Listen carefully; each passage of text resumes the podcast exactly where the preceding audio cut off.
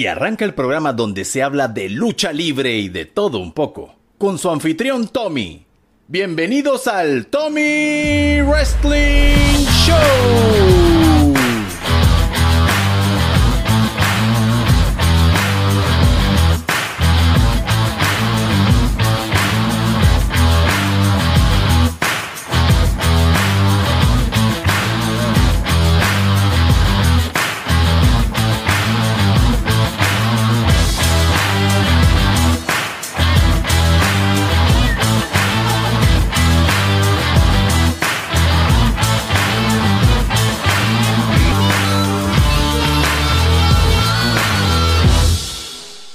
¿Qué tal?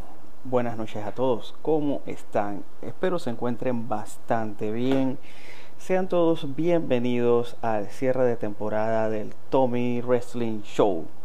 Antes que nada, quisiera darles, bueno, pedirles más que todo unas disculpas por el largo tiempo de inactividad que tuvimos en este podcast. La verdad, eh, algunos inconvenientes en el ámbito laboral, personal nos impidieron llevarle lo que es una programación más seguida. El día de hoy vamos a hacer un cierre de temporada algo distinto. Voy a contarles lo que fue para mí una gran experiencia siendo árbitro para la empresa CCW Coastal Championship Wrestling en la ciudad de Fort Lauderdale, Florida. Sí, Tommy Wrestling es más internacional que nunca. La verdad para mí un honor muy grande haber participado del evento Breaking Chains el día 28 de noviembre en la ciudad de Fort Port Lucie. Fort San Lucie, disculpen. bueno, antes de comenzar quisiera comentar algunas noticias que han estado en el mundo del wrestling últimamente, como por ejemplo esta pequeña alianza que tenemos entre All Elite e Impact. La verdad, para mí, a nivel personal, me parece excelente. Cada una de estas empresas se está dando la mano para llegar a un público mucho más amplio. Obviamente, All Elite Wrestling en este momento es la empresa más grande comparada con Impact. Pero desde el momento que vi que Don Callis estaba en All Elite, supe que algo se estaba cocinando allí. Luego de esto, Kenny Omega gana el campeonato de All Elite a John Moxley y se va junto a Don Callis. Luego aparecen en Impact, dicen una promo wow, impresionante. Nuevamente aparecen en All Elite Wrestling y lo que se suponía, por lo que se manejaba en muchos, digamos, gossips en, en esto del wrestling, que esto iba a ser como algo de solamente una semana pues ya se habla de un trabajo en conjunto a largo plazo. La verdad, demasiado beneficioso para el wrestling en general. Otra de las noticias que hace casi dos semanas nos causó un impacto gigante, una sorpresa totalmente inesperada, fue el debut de Steen en All Elite Wrestling. La verdad, yo no me lo esperaba yo esperaba que en algún momento Sting hiciera algún tipo, mm, digamos, de algún induction en un Hall of Fame o haciendo algún tipo de promoción, pero no lo veía llegar de esta forma. Y por lo que se maneja mucho en redes sociales, pues eh, aparentemente está firmado a un contrato multianual full time, entiéndese full time, de que en algún momento a otro, pues va a tener acción en el ring.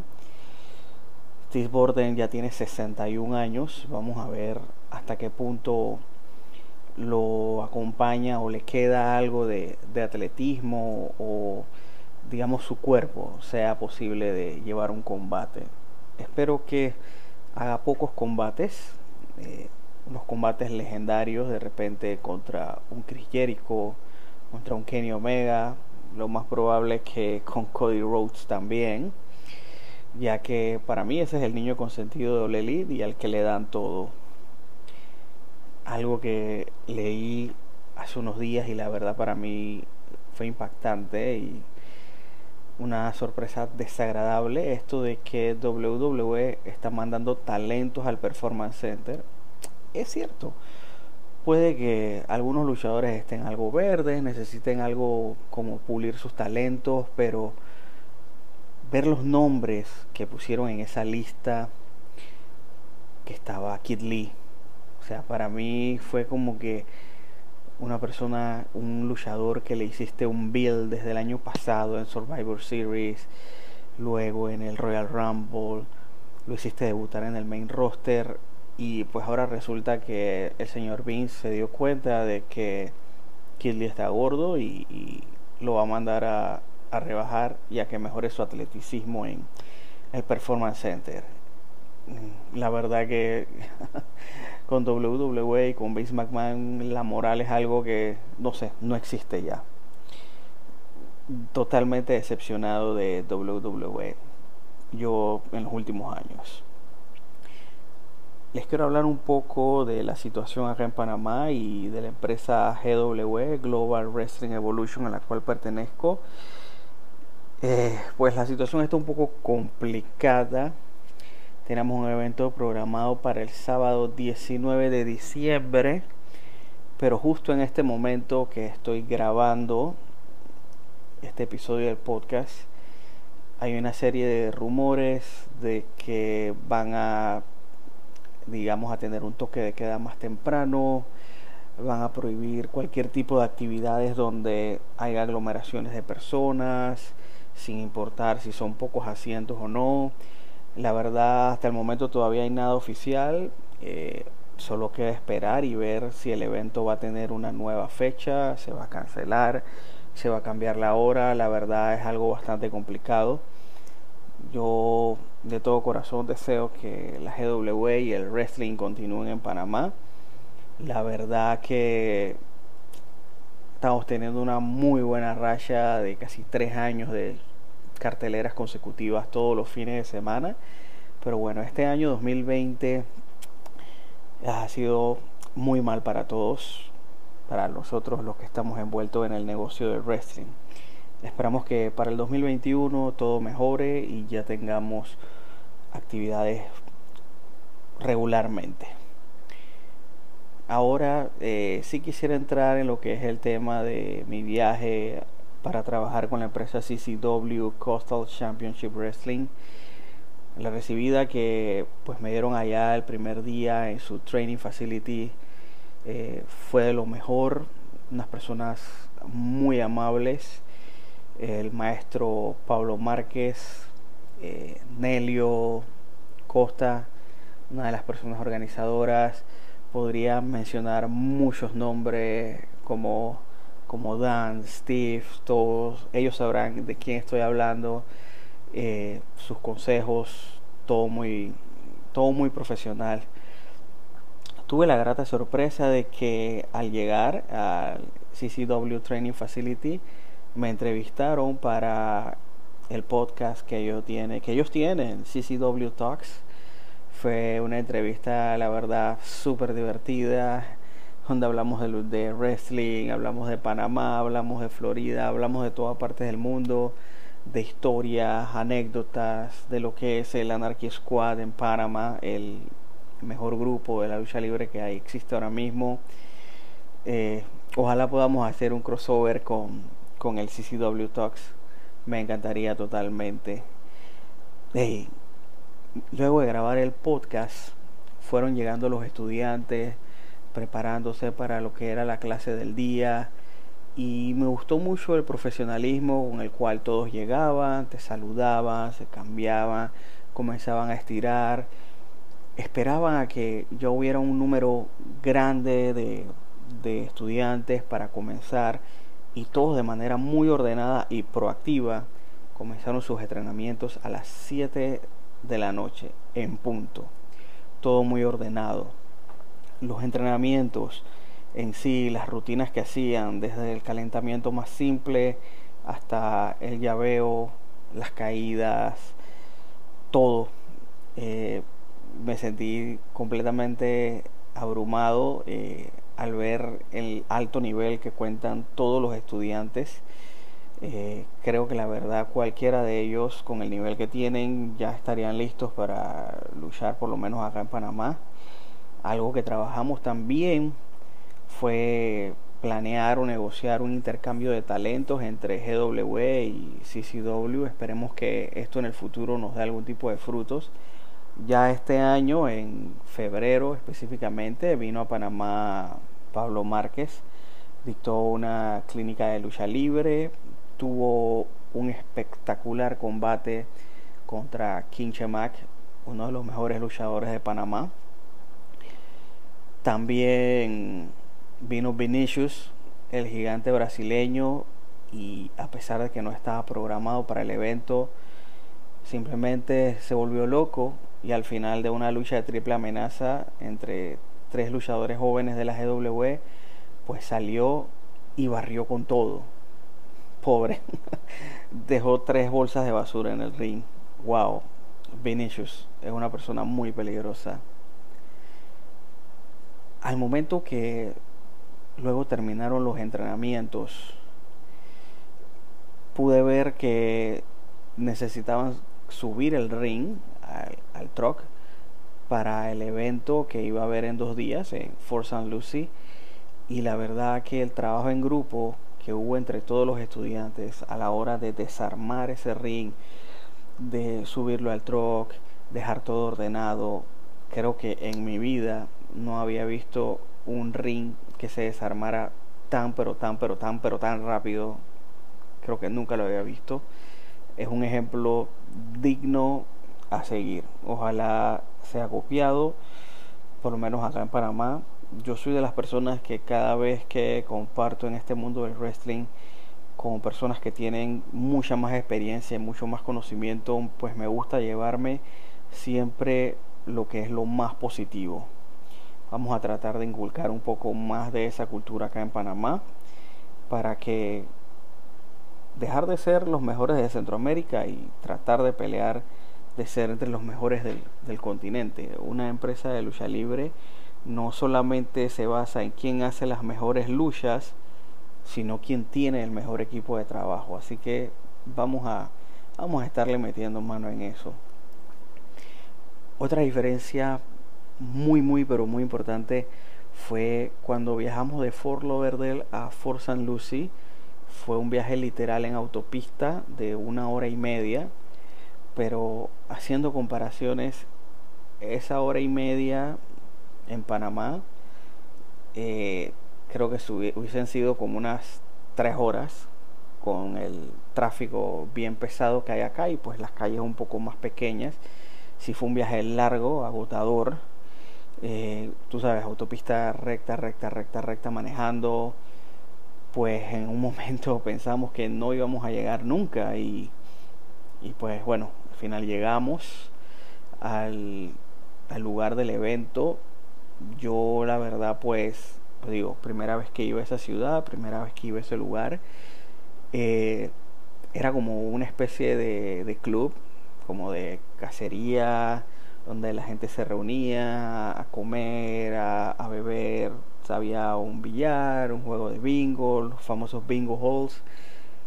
Pero era un ambiente bastante amistoso. Las personas que estaban allí desde temprano en el club, pues nos recibieron muy bien. Todo el mundo estaba bastante contento. Me habían comentado algunos de los compañeros de CCW que llevaban casi cinco años sin hacer lucha libre en esa ciudad, así que se imaginan ustedes el ánimo que tenían todos ellos. No sería la primera vez que participo en un evento donde siento un público que después de mucho tiempo no tenía lucha libre. Me pasó también las veces que he ido a, Bogotá trabajando con mis compañeros de, de CPW, Colombia Pro Wrestling. Un saludo para todos ellos donde tú sientes que ese público está hambriento de lucha libre. Ese fue el tipo de sensación que, pude ver allí. Y luego, una vez que llegamos allá, tocaba armar lo que es el ring. Eh, wow, la verdad que así mismo como ese ring fue desarmado, así mismo lo armaron de rápido y quedó todo totalmente listo fue completamente impresionante. Yo, como les mencioné hace unos minutos, pues nunca había visto un ring que se armara tan rápido y un equipo de trabajo bastante bueno. Luego de eso ya estábamos en lo que era en, los camerinos, en el locker room.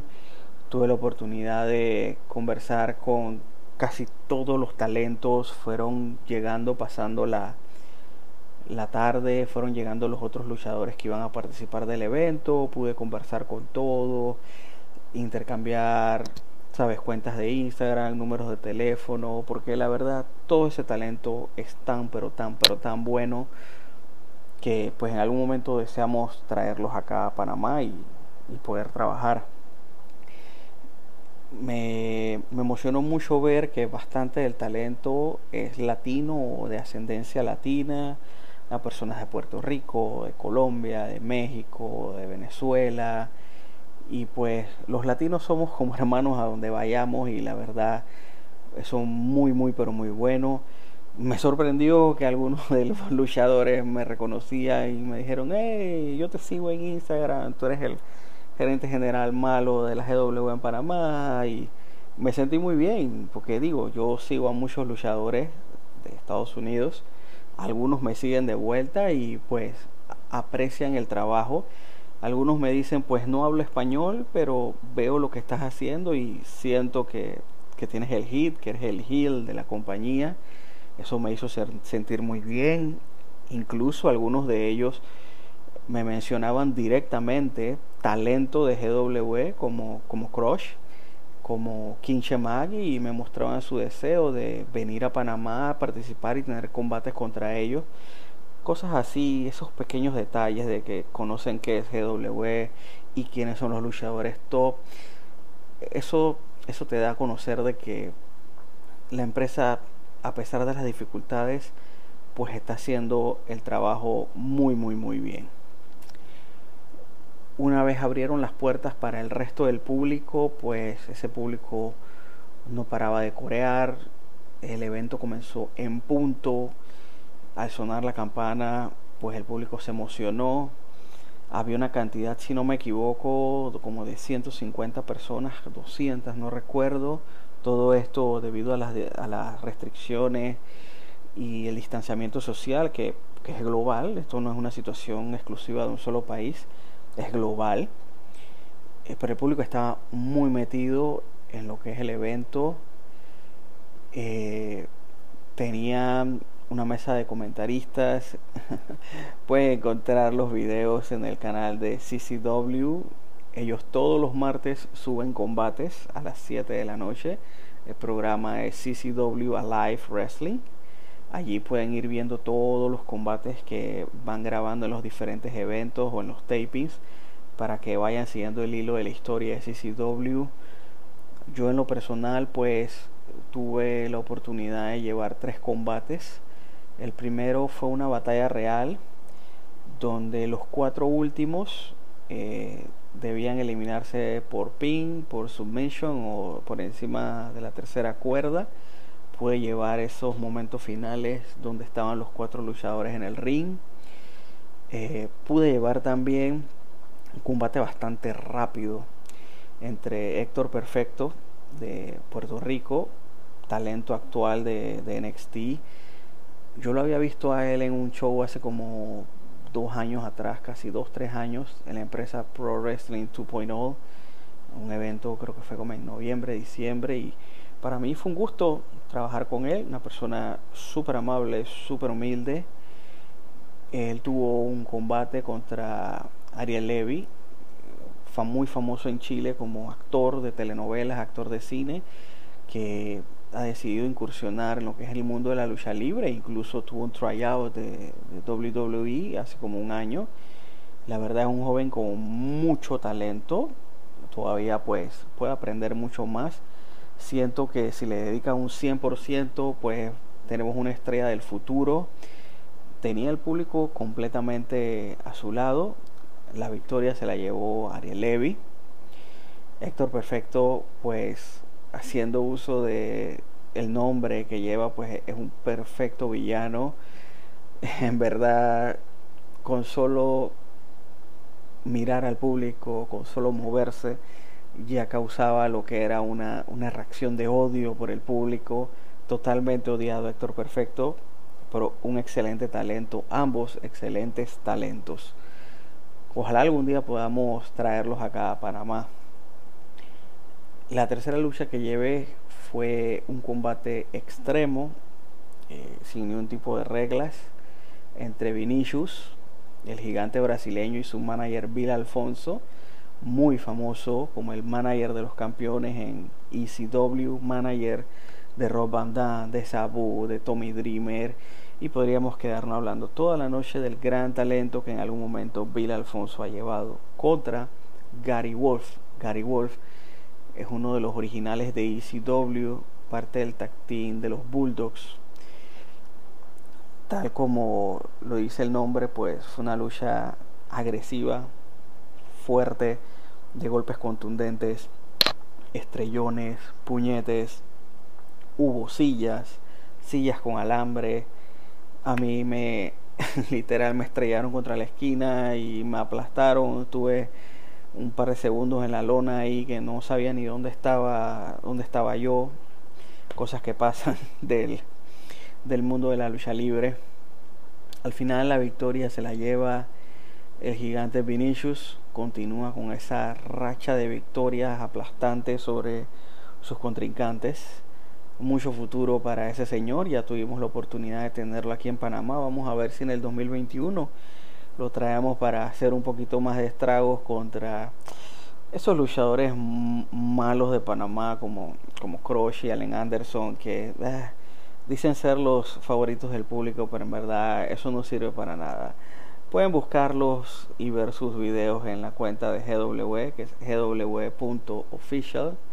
Podrán ver videos de de su gerente general favorito, Tommy, la grandeza de Tommy, y de luchadores así no tan buenos como Crush y Allen Anderson. Los invito a todos a que los vean.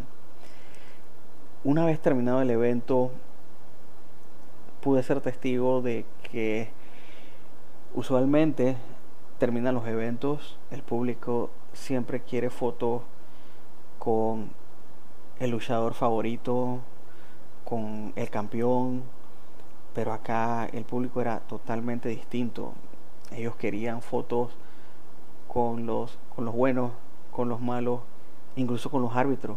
Yo me sorprendí, me pidieron fotos conmigo, mucha gente, me decían cuál es tu, cuál es tu Instagram, ven para seguirte, eres un buen árbitro. Yo, wow, wow, increíble. Hasta un niño estaba recolectando los autógrafos de todos y me pidió, me pidió mi autógrafo y yo me quedé en shock como que wow, esta es primera vez y era un niño como de 5 años. La verdad fue bastante emocionante. Varios luchadores del roster se acercaron a mí y me dijeron, hey, buen trabajo, espero vuelvas. Los organizadores del evento sí me dijeron, excelente trabajo, la votaste, como decimos acá en Panamá. Espero vengas de nuevo. Me, me ha gustado pues de que ya con la empresa CCW tenemos una relación establecida, como les mencioné anteriormente, con la empresa CPW de Colombia. El mundo de la lucha libre te da familia, te da hermanos, te da gente con la que, con la que puedes trabajar y esa es una parte de la cual jamás me voy a arrepentir de haber entrado al mundo de la lucha libre. Luego del evento, pues todos fuimos a degustar de una cena, estábamos cansados, estábamos molidos, todo el mundo quería ir para su casa, pero siempre hay un poquitito más de energía que se guarda para compartir. Y me alegró mucho eso, a pesar de las diferencias que pueden haber entre dos personas o un grupo de luchadores, pues al final siempre hay tiempo para conversar, siempre hay tiempo para charlar, siempre hay tiempo para hablar sobre cosas de cómo mejorar.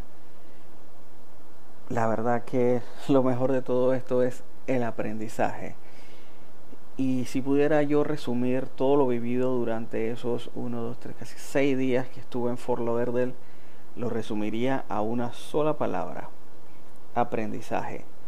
Absorber todas las cosas buenas, tratar de llevarlas a tu país, que todos tus assets o tus luchadores, toda tu empresa lo absorba, obtengan lo mejor y que esos resultados se vean en el ring.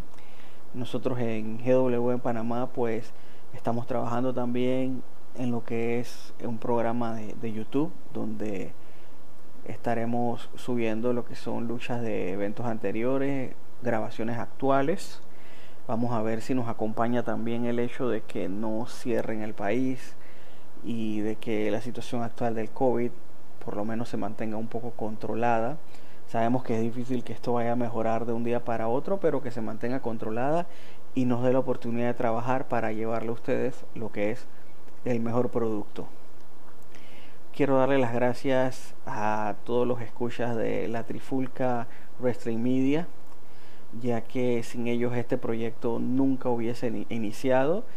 Ya para el 2021, entonces vamos a volver con nuestros podcasts más seguidos, conversando con personalidades de la lucha libre, hablando sobre la actualidad del wrestling. Quiero darle gracias a todos. Recuerden la Trifulca Wrestling Media en YouTube, en Instagram, en Twitter denle follow, denle like, compartan todos los posts. También nos pueden encontrar en Spotify eh, y en cualquiera de las aplicaciones de podcast que existen. A cualquier aplicación que ustedes miren, ahí estará la Trifulca Wrestling Media y allí pueden encontrar el Tommy Wrestling Show. Yo soy Tommy, les agradezco a ustedes por estos minutos que me han dado de su vida para que sepan de mí, sepan del programa, sepan de lo que viene en el 2021 y que la pasen excelente.